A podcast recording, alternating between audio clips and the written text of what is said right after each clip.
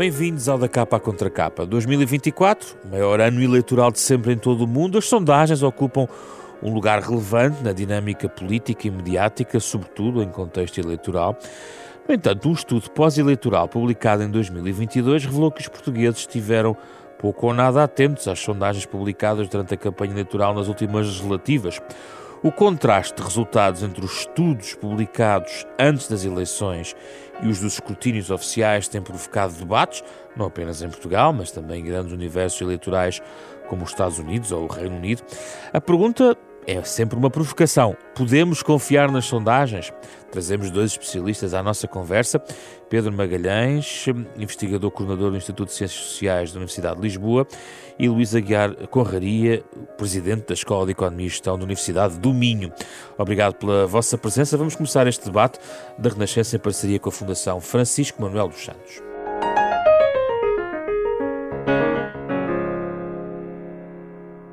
Vamos então começar. Pedro Magalhães, uh, este podemos confiar nas sondagens, uh, obviamente é uma pergunta que, que é, é, inocente, não é aquela ideia de elas valem o que valem, que os políticos dizem, mas depois encomendam as sondagens ao lado. Mas, é, mas a ideia da, da confiança nas sondagens, uhum. reconheces que, que, que, há uma erosão da, do, do, da confiança dos, dos, dos cidadãos nas sondagens? Bem, para saber isso tinha que fazer uma sondagem. Pois era, é verdade. Uh, não, mas uh, eu queria responder à pergunta da confiança nas sondagens. Eu acho que a pergunta tem duas respostas diferentes dependendo daquilo que nós entendemos o que significa confiar nas sondagens. Se confiar nas sondagens significar uh, que as sondagens me vão dizer, de intenção de voto em particular, qual vai ser o resultado eleitoral, eu tenho uma resposta categórica para essa pergunta que é não. Não confiem. não confiem por uma razão muito simples Uh, elas até podem coincidir, e no passado coincidiram várias vezes, mas também, noutros casos, não coincidiram, nem em Portugal, nem noutros países. E há uma razão, há várias razões, mas há uma razão óbvia para que possam não coincidir. Uh, se eu lhe perguntar se no próximo domingo uh, se vai fazer compras e que supermercado é que vai, pode-me dizer várias coisas. Se costumar ir sempre ao domingo, e se for a pessoa que vai fazer compras, e se tiver um supermercado ao pé de si do qual gosta mais, se me disser que vai no domingo a supermercado, eu acho que é muito provável que isso aconteça. Eu vou lá para a porta, provavelmente vou encontrá-lo. Uhum. Uh, mas se nem sempre vai ao domingo, nem sempre é a pessoa que vai fazer compras, tem vários supermercados ao pé de si, agora está-lhe a apetecer qualquer coisa que um tem e o outro não tem, ou está na dúvida se aquele produto lhe apetece mais do que o outro cá no outro supermercado calhar vai-me dar uma resposta e eu vou para lá e, e não encontro, porque não foi, ou porque foi ao outro supermercado, ou porque foi à mercearia. Esta analogia tem os seus limites, mas o que eu quero dizer é muito simples. Uma coisa é a manifestação de uma intenção. Outra coisa é um comportamento. Essa pergunta da intenção de voto que se coloca nas sondagens e à qual todos nós e a comunicação social e todas as pessoas dão enorme importância, é a mais especulativa, a mais frágil, a mais uh, problemática de todas as perguntas que nós podemos fazer no inquérito. E por isso, se a pergunta é confiar na sondagem significa eu vou ter ali uma bola de cristal que me vai dizer o que vai acontecer, eu peço às pessoas que não confiem nas sondagens desse ponto de vista. Se a pergunta significar eu posso confiar nas sondagens para me dizerem qual é a opinião do agregado dos portugueses, ou de partes, ou de grupos, subgrupos, sobre a atuação do governo, sobre uh, a evolução da economia, sobre determinados temas. Aí eu acho que podem confiar mais. Não podem confiar cegamente, porque até aí há problemas. Claro que não é a mesma coisa que perguntar o que é que vai fazer daqui a um mês ou daqui a uma semana, ou o que é que faria se as eleições fossem hoje. É uma pergunta que as pessoas podem responder com muito mais facilidade. Sim. Mas pode haver problemas da amostragem, pode haver problemas na maneira como a pergunta é feita. Eh, o mesmo assunto, se nós colocarmos a pergunta de maneiras diferentes, dá resultados diferentes. Há um exemplo que eu dou sempre nas aulas, que é na altura em que se discutia se os homossexuais poderiam servir no exército americano. Uh, fez uma experiência que a metade da amostra se perguntou se homosexuals in the military, a outra metade perguntou se gays in the military. Substantivamente é o mesmo. As pessoas responderam de forma completamente diferente. Uhum. Eram a favor de gays in the military e contra homosexuals in the military. Portanto, mesmo nesta segunda acessão de confiança, há muitas coisas sobre as quais nós temos que ter atenção, preocupação, relativizar, tentar compreender. Mas penso que aí podemos, com alguns limites, confiar. Se a pergunta for a primeira, eu digo já que não. Vale o risco, uh, Luís Aguiar Conraria, de, de, ter sondagens, apesar de eventuais limitações que até poderemos agora começar a falar sobre elas?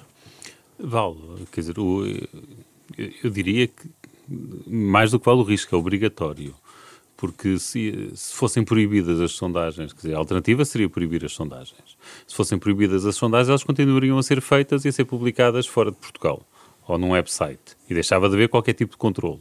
E aí passava a haver muito maiores uh, probabilidades de manipulação.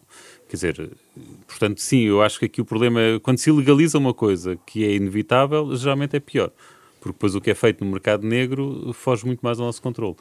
Quer dizer, as sondagens têm todo um conjunto de problemas eh, que são inevitáveis, a dificuldade, de, o que o Pedro estava a falar, a dificuldade de criar a, da amostra, que é a dificuldade de fazer a, qual é a formulação correta para a pergunta, tudo isso, qual é o tratamento que se dá aos indecisos, quer dizer, há uma série de problemas que são inevitáveis, mas a verdade é que são transparentes no sentido em que há um depósito da ERC, eh, portanto, eh, onde temos lá todas as sondagens, têm de obedecer a determinados requisitos eh, e isso protege-nos, quer dizer, pelo menos garante que, dentro de certos limites, que não estamos a ser manipulados, não é? que não estão...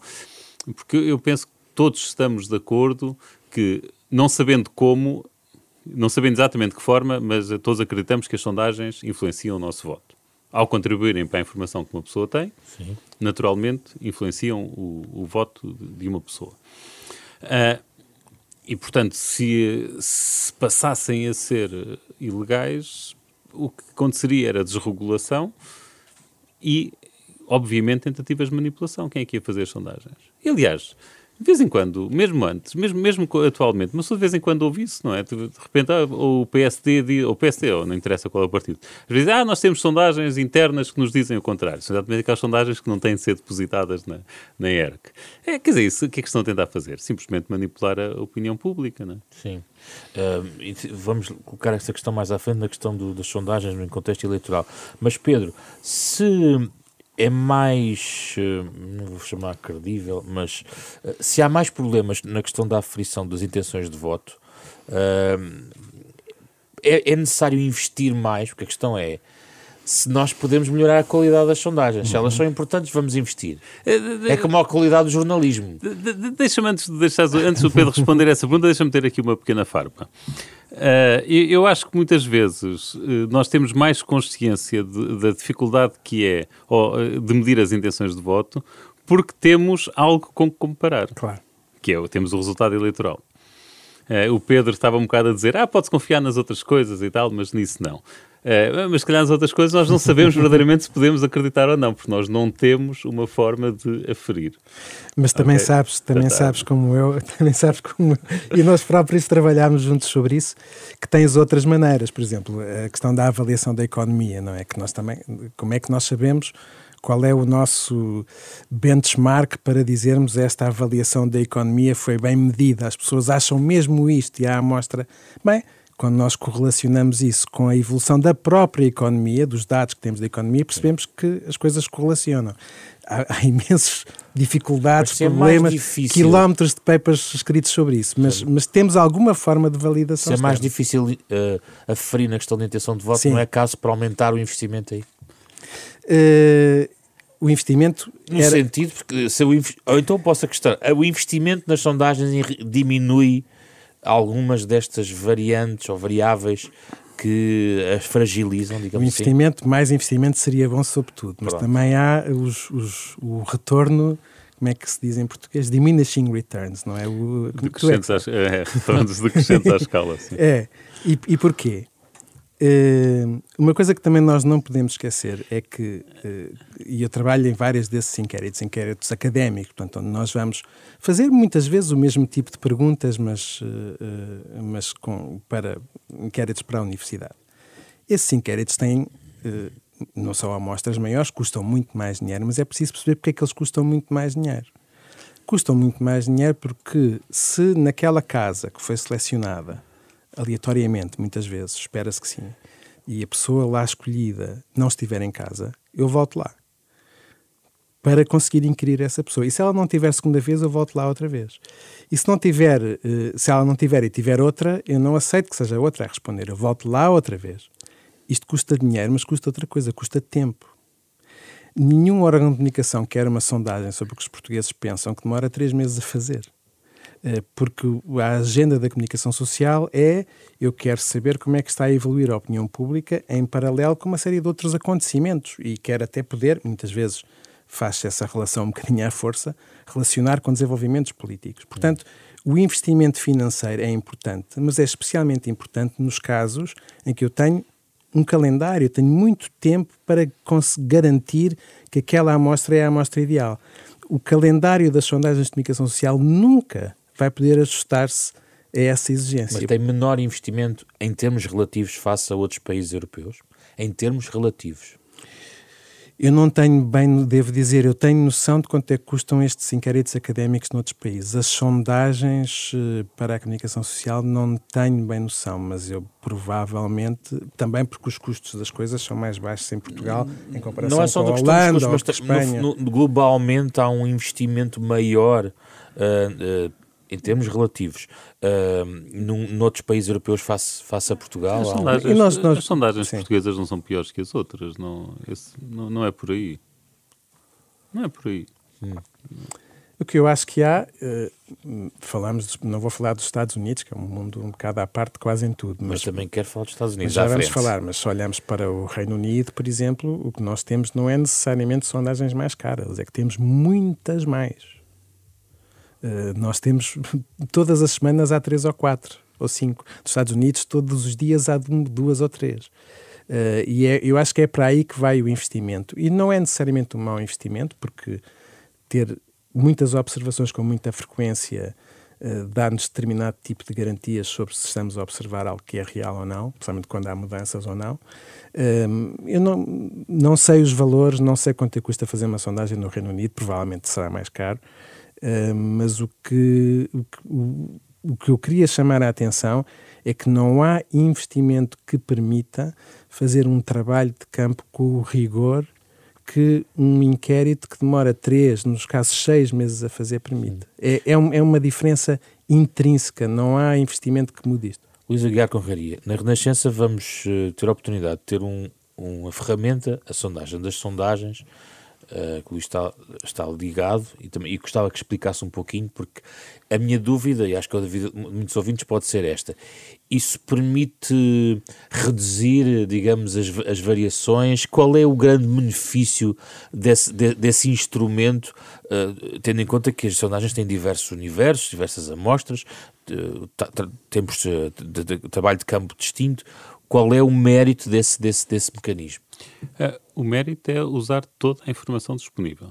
Em vez de olharmos para uma sondagem como sendo um resultado, como sendo uma medição da, uh, das intenções de voto, nós olhamos para essa sondagem comparando sempre com as outras.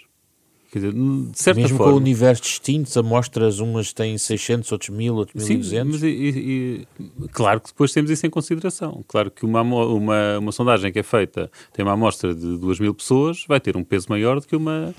Mas lá, imaginemos que aparece aqui uma sondagem com um valor absolutamente absurdo, uh, digamos, muito diferente das anteriores. Há aqui duas hipóteses. Ou a opinião pública, admitindo que elas são, que não há qualquer desonestidade, ok? Que não há qualquer manipulação. Há duas hipóteses. Ou a opinião pública mudou completamente de opinião, esta é uma hipótese, ou a sondagem, devido a um erro amostral, está, está fora da realidade. Uh, ora, como é que nós lidamos com, com isso? Nós temos de olhar para, para toda a experiência passada e vemos se a opinião pública, por exemplo, isto é um, indicador, se a opinião pública é muito volátil. Se a opinião pública for muito volátil, é, então se calhar uma grande variação agora é porque mesmo porque a opinião pública mudou de opinião. Mas se nós se, se nos apercebermos do contrário, que a opinião pública é sempre bastante constante e, portanto, não há assim grandes flutuações e não há nada digamos não há nenhum acontecimento, um atentado, um atentado terrorista ou qualquer coisa que pudesse provocar essa variação na, na opinião pública, nesse caso iremos dar menos peso a esta sondagem e tratá-la como uma mera variação mostral. E claro, se a sondagem tem 500 observações, a probabilidade de ser uma mera variação amostral, portanto, um mero erro estatístico, é muito maior do que se tivermos se for uma sondagem com 2 mil observações. Portanto, reforçará portanto, uma nós... tendência entre as sondagens. Claro, exato. É, e portanto, nós aqui temos. É, se nós considerássemos. Nós aqui temos basicamente de olhar para duas coisas. Uma que é. Se nós admitíssemos que todas as sondagens valem exatamente o mesmo, o nosso método reduzir-se a calcular uma, uma média. média. simples, ponderada pelo número de, de, pessoas que respondem a cada sondagem, pelo número de observações. Isso era, era uma forma, é digamos que é um caso extremo do nosso filtro. Uh, outro, a outra situação uh, extrema é considerar que a opinião pública varia tanto, tanto, tanto, que sempre que sai uma nova sondagem, mais vale esquecer as anteriores. Tipo, ah, esta é a sondagem desta semana, portanto, este é que é o valor correto. As sondagens feitas há duas semanas não interessam para nada. Isso seria outro exemplo extremo do nosso filtro. E nesse caso olhamos só para a última e esquecemos todas as outras. O, o, o nosso método, portanto, usando aqui técnicas estatísticas que garantem que, que isto é bem feito, e, e, aqui não há nenhum autoelogio, porque não fui eu que inventei os métodos, ok? Nem eu, nem, nem o Pedro. Uh, pondera estas duas hipóteses de, de, forma ótima, ok? Tendo em conta todas as passadas e dá a ponderação certa. Portanto, isto de certa forma é isto, permite-nos olhar para uma sondagem nova, tendo em conta o contexto das anteriores, e cria, e temos nós, e cria ela própria margem de erro que tem em conta não só esta sondagem como, como todas as outras. Pedro, quer acrescentar uma coisa em relação a este filtro de tendência? Não, não, eu, eu queria só dizer que eh, isto é um bocadinho para os maluquinhos que seguem a política americana. Se vocês quiserem o método da média, há um site que se chama Real Clear Politics e que a única coisa que faz é fazer a média das últimas e pronto. Eh, mas não é isso que acontece na maior parte dos projetos, no fundo, congêneres deste do, do, do Luís, no qual há algum tempo nós também trabalhamos. Eh, é precisamente aquilo que o Luís fez e que tem que, que eu acho que, que o Luís explicou e que acho que tem como principal mérito eh, uma coisa que ele disse que é não tomarmos uma sondagem, uma única, como tendo um valor absoluto, não é? É olhar para esse valor no contexto dos outros. E o, que, o que este projeto faz é simplesmente quantificar essa ideia de olhar para o contexto e olhar também para a dimensão da amostra como indicador de maior ou menor erro amostral. Pedro, há algum tópico, alguma variável especificamente portuguesa que fragilize a questão das sondagens ou é, não se distingue de, de outros problemas de outros países? Não, eu não tenho conhecimento. Bem, tenho algo especificamente português eh, que não é tanto sobre as sondagens, é como é que nós fazemos as amostras. Eh, há países onde eh, quem faz sondagens tem acesso ao Registro Nacional de Alojamentos, não é? o que permite fazer uma amostragem completamente diferente. Que é do INE. Que é do INE. O INE não faculta acesso a esse. E deveria? É uma discussão complicada. Eu estou no Conselho Nacional de Estatística e, portanto, tenho aqui uma certa. Não quer dizer que não, não, não seja capaz de dar a minha opinião sobre isso. Eu acho que para fazer sondagens políticas não deveria mas acho que deveria fazê-lo para projetos académicos, uhum. o que uhum. não o faz com a frequência que deveria. É a minha opinião, que também já transmiti onde devia transmitir. Uh, mas essa há, há, há, há, países onde esse acesso é possível e, portanto, isso garante uma amostragem melhor. Não é? De resto, aliás, devo dizer que Portugal até agora tem-se caracterizado por condições que, pelo contrário, até são favoráveis a uma boa amostragem. E são favoráveis, por exemplo, a que independentemente disto ser um exercício útil ou não, eh, as intenções de voto que se captam uh, até ao fim da semana das eleições acabem por ser parecidas com o resultado eleitoral. Nós temos tido um sistema eleitoral, um sistema partidário muito estável uh, até agora, em comparação com o que se passa noutros países. Temos tido uh, pouco voto antecipado, não é? O que é uma coisa que também gera aqui algumas complicações. e, portanto, e temos um sistema eleitoral relativamente simples na sua operação, apesar de ser um pouco estranho a diferença entre círculos muito grandes e círculos muito pequenos. Uhum. Uh, digamos que quando se faz a extrapolação do resultado nacional para o que se passa em cada distrito, isso até agora tem sido relativamente estável. Uh, no que não quer dizer, eu acho que estamos a começar a entrar em condições que isto pode mudar. Luís, se o sistema eh, passar para uma espécie de flexibilização de datas e de locais de voto, uh, votar antecipadamente muito mais ou aumentar a, essa carga de votações e até eventualmente evoluir para um sistema de, de outro tipo de locais, isso fragilaria, obrigaria certamente as sondagens a mexer muito na sua forma de, uh, de na, sua, na sua metodologia em termos eleitorais? Eu penso que o principal desafio, até antes até das sondagens, é mesmo legislativo nós não podemos fazer campanha no dia de reflexão. Uhum. Não pode haver sondagens no dia de reflexão. Se começamos a ter um terço das pessoas, por exemplo, a votar 15 dias antes, com que legitimidade é que é possível fazer sondagens eh, depois desses 15 dias ou no dia em que eles votam? Não sei. Quer dizer, acho que isso é preciso mudar. Para isto ser tudo consistente, é preciso mudar mesmo o enquadramento jurídico, toda, tudo isto. Agora, admitindo que está tudo flexibilizado e que deixou de haver esta. E, Ou se caminhamos para aí, como e, estava agora a descrever. Mas, mas admitir que, que, se caminha para aí, que isso tudo, tudo fica muito mais fácil, isto é um desafio porque é uma coisa nova, mas que à partida até pode aumentar a, a, a, a fiabilidade das sondagens.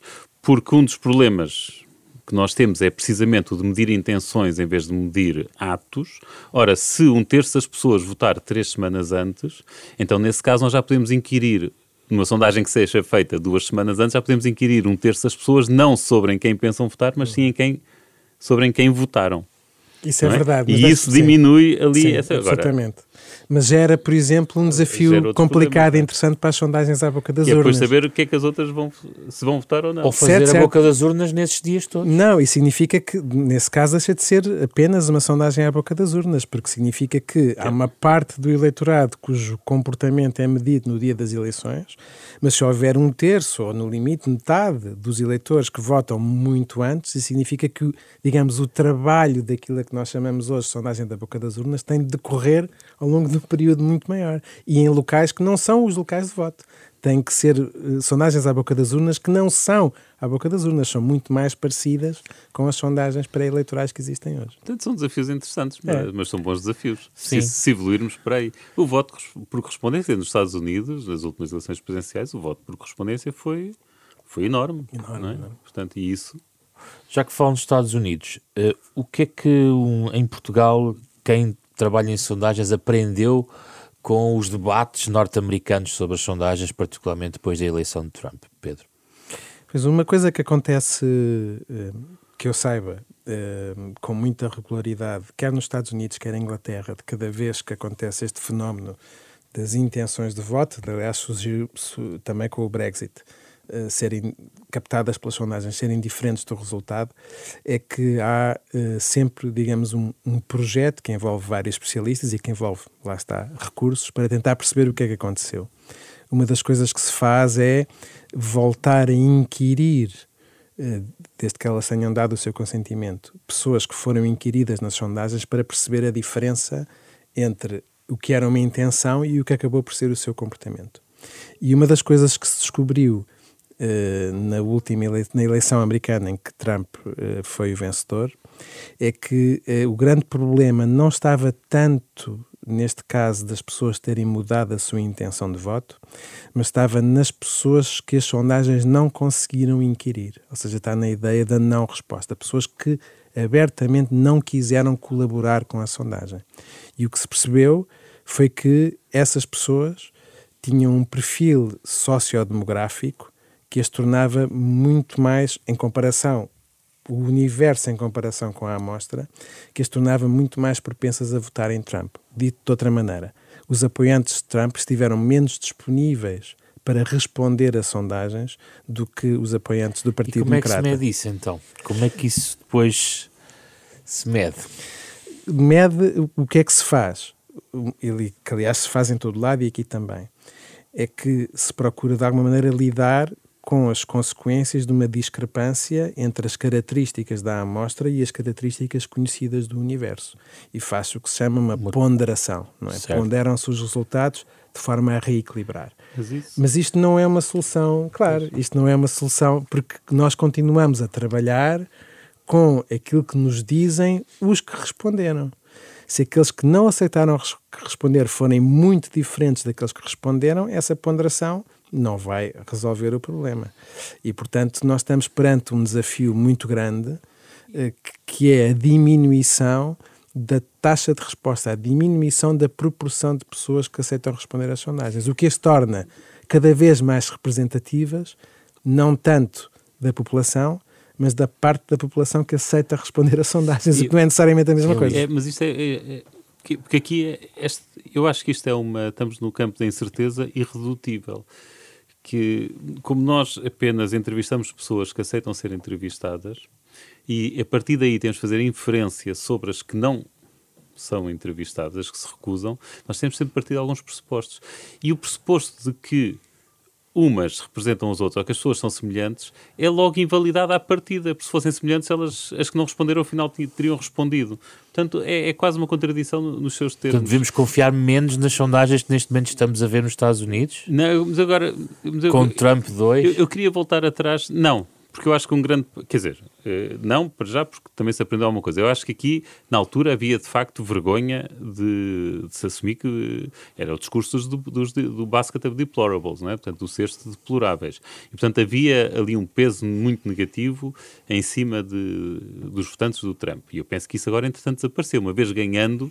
Uh, as pessoas perdem Perderam a vergonha. vergonha. É? Sim, sim, então, não tenho dúvidas que o Chega acontece o mesmo em Portugal.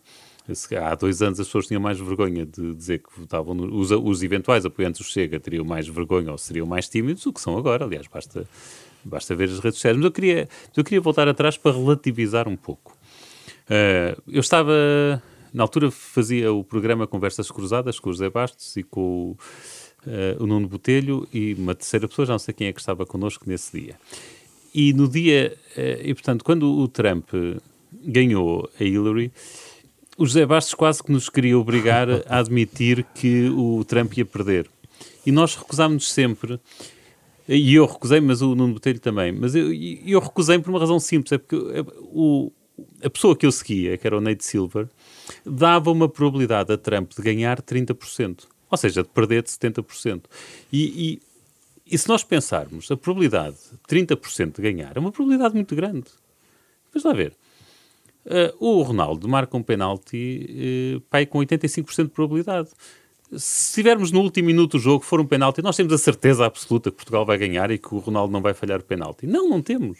E portanto nós ali também não podíamos, as sondagens não nos davam a certeza de que Trump ia perder, mas nada que se parecesse com isso. 30% era uma probabilidade muito razoável. Claro que havia outros agregadores que davam um bocadinho menos, 10%, 15%, mas todos davam uma probabilidade razoável de Trump ganhar. Portanto, a forma como foi tratada aquela aquilo como sendo um resultado impossível, eu acho que foi também um grande exagero de quem não percebe, de quem não percebe é, as probabilidades. É. Eu, eu acho que isto é importante. Uh, Diz, diz. Não, não, isto é um tema muito interessante porque há investigação sobre este tema, já depois do que se passou. E o que essa, é que conclui? Essa ideia das probabilidades, que acabou por ser muito usada na comunicação dos resultados, uma das coisas que concluiu é que as pessoas entendiam mal. Bem, nós sabemos, aliás, o Kahneman e o Tversky mostraram isso, as pessoas têm enorme dificuldade com probabilidades, em geral. Mas aqui eh, foi uma coisa mais simples. Quando as pessoas viam 70-30, leram isto como se quase fosse um resultado de uma sondagem, em que um tem 70 e outro tem 30. 30 mas se eu disser às pessoas, olha, uh, vai apanhar este avião, mas há uma probabilidade de 30% de cair, ninguém apanha o avião. Certo. Mas, no entanto, aqueles 30% eram derrota certa. É? E isto mostra a dificuldade que esta apresentação dos resultados e que as pessoas têm com a noção de probabilidade Sim. acabou por gerar nas expectativas. Luís, deixa-me, sim, e agora voltando, vamos, vamos admitir, ok, mas vamos interpretar esta sondagem, esta probabilidade de forma correta. Trump tem 25% de hipótese de ganhar. Ou seja, uma equipa que tem 25% de hipótese de ganhar uma final, o que é que nós diríamos? Bah, em princípio, vai perder. Não, mas se se tiver sorte, se jogar especialmente bem, se o árbitro marcar um penalti a nosso favor, então se calhar ganhamos. E uma pessoa olha para os resultados eleitorais e foi mais ou menos isso que se passou. Isso é uma lógica de taça de Portugal. Sim, num dia bom. Não, mas a probabilidade, exatamente num dia bom, mas a pessoa vai ali aos resultados eleitorais dos Estados Unidos e vê que numa série de estados-chave o Trump ganhou por meia dúzia de milhares de votos. Quer dizer, é um bocado como isso. Todas as condições boas ali verificaram-se e, portanto, sem dúvida nenhuma que as sondagens subestimaram uh, Trump e subestimaram a probabilidade de vitória dele, mas não foi os eu, na minha opinião, pelo menos, não foi o escândalo, não, foi, não estiveram tão afastadas como, como Mas está mais mitigado este, nesta eleição, Pedro, do que vemos? Quer dizer, o que. Ou a preparação foi diferente? Podemos responder Sim. no dia a seguir às eleições. é mais fácil. Se quiserem vir, podem vir cá falar sobre isso. É mais fácil. Uh, um dos problemas disto, e, e, eu já, já li muitos relatórios desses de pós-eleitorais, é que os problemas das sondagens são um alvo em movimento. Não é? As, as, empresas começam a prestar atenção a um e depois, na eleição seguinte, ele aparece de outro sítio qualquer. O que é que se está a discutir muito agora? Claro que as empresas estão a fazer o maior esforço possível para usar até métodos altamente sofisticados eh, baseados em informação do censo para ponderar os resultados, uh, para tentar lidar com este problema. Mas uma das coisas que se está a discutir agora é, é uma questão muito parecida com aquela que falámos há bocadinho. Por exemplo, a popularidade de Biden é bastante baixa, especialmente logo no início, quando houve aquela questão, a grande questão do Afeganistão, ele baixou uh, abaixo dos 50% e nunca mais saiu daí. E, no entanto, chegámos às eleições de midterm e o resultado foi extraordinário para os democratas. E todas as eleições, ou quase todas intercaladas, os democratas têm tido ótimos resultados. E, portanto, aquilo que se está a discutir hoje em dia, eh, ainda sem saber, vamos esperar pelo dia da eleição com, falar sobre isto aqui com o Luís, é que a diferença entre opiniões e atitudes que são transmitidas numa sondagem e depois o ato decisivo de naquele dia votar, que tem implicações completamente diferentes, é uma diferença cada vez maior. E, portanto, a, a, a discussão está a deslocar-se da questão da amostragem e da questão da composição da amostra e da não resposta para esta diferença entre exprimir atitudes, eu não gosto do que se está a passar, isto está tudo a correr mal, para a consequência do voto, não é? Sim, sim. Isso leva aqui a outra questão, mas antes disso, os não, as não respostas, no caso português, está a aumentar, este fenómeno está a aumentar em Portugal? Eu tenho dificuldade em perceber isso porque eu olho para as fichas técnicas de muitas sondagens e não percebo aqueles números. Eu não estou a dizer que as pessoas manipulem os números, estou a dizer que não os estão a calcular corretamente. Quer dizer, quando nós temos em, eh, para algumas sondagens taxas de resposta de 80%, e olhamos para o inquérito ao emprego do INE e também tem 80%, percebemos que há aqui qualquer coisa que não está bem, não é? É impossível que uma sondagem feita em meio de dias por uma empresa tenha a mesma taxa de resposta do inquérito ao emprego do INE. Ainda por cima é obrigatória, a resposta é, obrigatória. A resposta obrigatória. E, portanto, eh, é muito difícil analisar a evolução da taxa de resposta olhando para os dados que estão nas fichas técnicas, porque não me parecem que sejam fiáveis. Eu não acho que seja, obviamente que não é por manipulação, é porque não estão a ser calculados corretamente. Há regras para fazer isto que não estarão certamente a ser seguidas. E não podem ser padronizadas as regras? E, e são padronizadas e existem, mas não, aparentemente não são seguidas. Mas já agora outro, outro, outra coisa que eu me apercebi agora na, na sondagem das sondagens. É, eu decidi com, com a restante equipa uh, que este ano iríamos modelizar explicitamente os, os, os indecisos. Uh, e, portanto, íamos dizer eh, PS tem tanto, PS tem tanto, e há 20% indecisos ou há 15% indecisos. Uh, e de, rapidamente desistimos dessa ideia quando olhamos para as sondagens e percebemos que há uma casa de sondagens que sistematicamente nos dá 5, 6% indecisos e outras que nos dão de 17 e outras de 20 e tal. Necessariamente, necessariamente, estas casas de sondagens estão a contar os indecisos de forma diferente.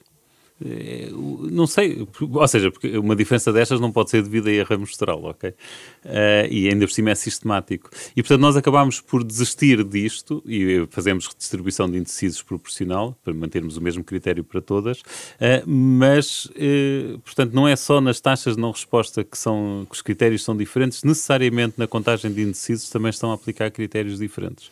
Agora, como é que se resolveria isso? Seria juntarem-se entre eles e, e chegarem a um acordo. Mas quer dizer, mas se uma, se uma empresa de sondagens acha que tem um método melhor que as outras, também não vai querer. Mas não é regulado? Regular. Não há uma regulação? Não, é, acho que aqui estamos perante coisas, palpita-me, coisas ligeiramente diferentes. Uma coisa Sim, é como é que se calcula a taxa de resposta. E isso, a Associação Americana de Public Opinion Research tem as fórmulas, está lá tudo, não é? E é, e é aplicar a fórmula. Outra coisa é o fenómeno dos indecisos, porque a proporção de pessoas que se assume como indeciso vai variar vai variar com um modo de inscrição. Se eu, como é que eu, quão explícita é essa opção, se essa opção não é explícita e são as pessoas que dizem espontaneamente, se o inquérito é telefónico ou se é presencial, há aqui fatores metodológicos que podem influenciar esta proporção. Portanto, uma coisa é nós chegarmos a acordo sobre o que é uma taxa de resposta e como é que se calcula. Isso seria fácil. Isto é mais difícil de resolver, a questão dos indecisos, porque há um efeito de método que torna os indecisos maiores ou menores, uh, uh, dependendo da maneira como o inquérito é feito. Hum. Uh, olhando para o gráfico que nos mostra quem decide no próprio dia em quem votar, não temos os dados de 2019, mas vemos uma, eventualmente, um, bem, temos, passámos de 5% em 2015 para 14% em 2022. Uh, agora aqui a pergunta é mais de politólogo. É provável que isto aumente, que aumente para o próximo ato eleitoral, aumente o contingente de pessoas que decidem em Portugal que se que uh, decide votar, só decide o seu voto mesmo lá em cima na, na urna. Portanto, esse, esse quadro para o qual, esse gráfico para o qual eu estou a olhar, decorre Sim. dos estudos pós-eleitorais, não é? Que são conduzidos depois de cada eleição. Exatamente. Quem tem tratado muito essa questão é o Marco Lisi, da Universidade Nova, e a pergunta é se podemos esperar um aumento ou uma diminuição. Eu vou dar duas considerações contraditórias sobre isto. Isto, no fundo, é uma maneira longa de dizer que não sei a resposta. Isso é trabalhar com economista, peço é. desculpa. Exatamente. por um lado Tenho e por outro. Tenho aprendido umas coisas contigo. Uh, por um lado, eu acho que nós estamos a chegar, uh, o nosso sistema partidário está a mudar de uma forma que é uh, favorável a esta indecisão. Por uma razão simples, é que nós até agora tínhamos um sistema partidário, tínhamos um menu, tínhamos uma oferta partidária que era muito estável, que era mais ou menos sempre igual. Teve aqui uma, alguma uma perturbação do PRD, a perturbação do Bloco de Esquerda, mas no fundo as opções viáveis passaram desde há muito tempo a ser mais ou menos as mesmas. Nós agora temos outras opções viáveis. Quando eu digo viáveis, é partidos que têm a probabilidade de elegerem. E, e eu acho que isto, só o simples facto deste menu de opções ser mais diversificado, eh, tem este efeito de provavelmente aumentar a indecisão. É? Fazer com que as pessoas demorem mais tempo a chegar a uma decisão. A consideração contraditória é esta. A última eleição foi uma eleição que me parece muito particular deste ponto de vista. Porque foi uma eleição em que tudo acabou por se jogar, ou muito acabou por se jogar, nesta ideia de que quem é que vai ganhar. E se o PSD ganhar, se o PSD vai ou não uh, admitir um acordo político com o Chega. Eu, eu, julgo que muita gente que é à esquerda uh, não pensaria votar PS noutras circunstâncias acabou por fazê-lo e acabou por fazê-lo de tal forma que acabou por dar uma maioria absoluta ao PS que ninguém esperava, não é? E que, aliás, essas próprias pessoas, muitas delas ficaram frustradas com os com os efeitos não antecipados Mas o estudo mostra que os votantes no PS eh, estão nos partidos com maior porcentagem de votantes decidir o seu voto mais de um mês antes da eleição. Sim, mas mesmo assim muitos deles e muitos dos outros partidos é que decidiram mais tarde. Essa consideração hoje eu acho a menos pesada, uh, acho a menos importante nesta eleição. Não só porque uh, algumas das pessoas, que em particular do PCP e do Bloco de Esquerda, que acabaram por votar PS, não creio que todas irão fazer o mesmo desta vez, o contexto é diferente, eh, mas também porque, eh, pelo menos daquilo que está anunciado, as posições dos diferentes partidos sobre o pós-eleição eh, são mais claras, mais claras, do que eram na altura. Luís, o que é que pensa? Pois, eu, eu pedi para falar porque é aqui exatamente qualificar isto, que é do que está anunciado. De facto, nós não sabemos. Imagina que daqui a quatro semanas um partido político anuncia uma coisa diferente. Pode acontecer. Quer dizer, temos a certeza que os políticos não mudam de opinião até ao dia das eleições, não temos, não é? Portanto, aqui estamos, estamos mesmo a fazer futurologia. Uh, não, é portanto... É também a relevância da campanha eleitoral, que se dizia que tinha perdido relevância. Ao período dos debates, sabe-se que as pessoas acompanham muito pela televisão e, portanto, também está no estudo e, portanto, há uma, um, digamos, um dilatar do espaço de campanha em várias arenas, digamos assim. Também não deve ser fácil depois nas sondagens mexer isto, mas a verdade é que isso pode contribuir para, na vossa opinião, diminuir o número de indecisos, eh, com tanta, enfim, com 15, 20 debates e depois mais duas semanas de campanha, uh, faça, não há nenhuma pergunta que não seja vai fazer coligação com A, vai fazer coligação com B, é as perguntas que curiosamente eu tenho ouvido mais dos meus colegas. Eu não tenho nada diferente de dizer em relação, vou só reforçar o que disse anteriormente. Eu, a campanha uh, se ela é importante ou não uh, depende, enfim, de coisas que nós agora não conseguimos prever, acontecimentos, declarações, posições. Eu diria que, em geral, o facto de nós termos um sistema partidário mais fragmentado do que já foi, ou aparentemente mais fragmentado, de haver mais opções que são opções potencialmente atraentes, porque são opções que não vão desperdiçar o voto das pessoas ou que elas não vão sentir como desperdiçado, eu acho que potencialmente pode contribuir para que as decisões se tomem ao longo do tempo, mais tarde e não, e não já. Outra coisa, por exemplo, que se nota é que, eh, apesar de haver. O que é que dá estabilidade, no fundo, ao voto, não é? É a ideia de que eu identifico-me com este partido, eu simpatizo com este partido, eu sempre votei nele. Quando nós temos um contingente de pessoas, especialmente as gerações mais jovens, que em vez de chegarem à idade adulta com um menu completamente estabilizado de partidos, têm agora uma oferta partidária mais diversificada, eu acho que isto contribui para que uma parte importante dos eleitores tome as suas decisões potencialmente mais tarde. Mas deixa-me só acrescentar uma coisa. Mesmo que, mesmo que fossem poucos indecisos, seriam sempre suficientes para virar uma eleição. Se eles se, se, eles se virarem, se eles no fim se canalizarem todos para o mesmo lado. Portanto, é, Penso que aqui um bocado a ideia é que o número de indecisos contribui para aumentar a incerteza das sondagens, mas mesmo que, se em vez de termos 15% de indecisos, tivermos 8% de indecisos, são suficientes para virar uma eleição para um lado ou para o outro. Eu não, eu não, não, não honestamente não vejo isso assim como tão relevante eh, quanto isso. E, e já agora, também há outra, uma, um, um aspecto em que as sondagens falham sistematicamente é na previsão da abstenção. Se nós formos perguntar às pessoas se votam ou se vão abster, a percentagem de pessoas que diz que se, que se abstém é muito mais baixa do que, do que a realidade. Não querem admitir que se abstêm. E não só, muitos dos que se abstêm são os tais que não respondem a sondagens, claramente. É, mas isso depois gera, gera questões como uh, se, se eu se eu estou aqui a subestimar em, em 20% ou 30% os abstencionistas, Quer dizer, se esses, abstencionistas, se esses abstencionistas forem mais de um partido ou mais de outro, que, ou seja, ou, ou pensarmos ao contrário, se o partido conseguir mobilizar mais o seu, o seu eleitorado tradicional do que o outro, isso pode também influenciar o resultado final. E, e, e não há forma de nós eliminarmos essa incerteza. Portanto, isto, aqui estamos a voltar à primeira questão. Uh, certo, a é sondagem não nos vai dizer qual é o resultado eleitoral. Não no usem limite, as sondagens para dizer é. quem ganha. No limite, nós podíamos ter 0% de indecisos numa sondagem. Quem é que nos garante que todas aquelas pessoas que têm uma intenção naquele momento não mudam de intenção?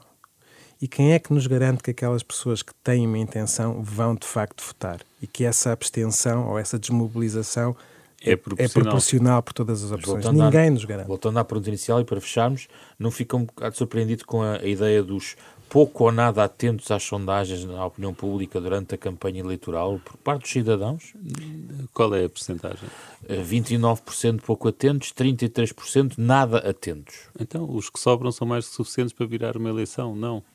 Isso, eu quase diria que uma pessoa aí tem a tendência a ler a informação de forma diferente. Uhum. Ver 20% de pessoas atentas é suficiente para que as 11, eleições. Neste caso, muito atentos, por exemplo. Quanto? 11. 11 muito atentos. Então, quer dizer, esses 11% são, se esses 11% votaram no PS em vez de votar no PSD, como é do Chega, esses 11% são suficientes para explicar a maioria absoluta do PS. Ou seja, eu até acho que a leitura que se tem feito disso tem sido até enganadora. E eu diria outra coisa, é que eh, eu não fico nada surpreendido com isso. Acho que quem fica surpreendido com esses resultados são um bocadinho pessoas que vivem na nossa bolha. Bolha. Porque a maior parte das pessoas não está a pensar sobre política todos os dias, nem, nem todas as semanas, se calhar, e não consome informação política. Isto é uma coisa, a obsessão pelas sondagens é uma coisa muito própria de pessoas como nós e como vocês e como os políticos. Isso um ponto. Agora, falando também um bocadinho contra isto, e ah. aqui nas, seguindo aqui a tradição, uh, as sondagens podem ser importantes sem que ninguém olhe para elas, porque as sondagens depois condicionam o vosso tratamento dos factos condicionam o discurso dos políticos e podem ter um efeito indireto na vida política, nas decisões das pessoas, mesmo que as pessoas não façam a mínima ideia qual é o resultado da sondagem. Esses resultados transmitem-se através da maneira como se discute a política, através da maneira das notícias que aparecem, através da maneira como os políticos falam. E, portanto, uh, não é preciso que as pessoas estejam a seguir os resultados das sondagens para elas terem impacto. Muito bem. Obrigado pela vossa presença. Obrigado. Luís Aguiar Conraria, Pedro Magalhães. Falámos sobre as sondagens, não apenas em Portugal, uma reflexão a caminho das eleições de março também aqui em Portugal. Da Capa à Contra Capa é um programa da Renascença em parceria com a Fundação Francisco Manuel dos Santos. Versão integral da nossa conversa em podcast, nas plataformas digitais habituais, nos sites da Fundação e também da Renascença. Programa com o genérico original do pianista Mário Lajinha. Fizeram o programa esta semana Carlos Schmidt, André Peralta, Ana Marta Domingos e José Pedro Frazão. Na próxima semana voltamos com mais um tema.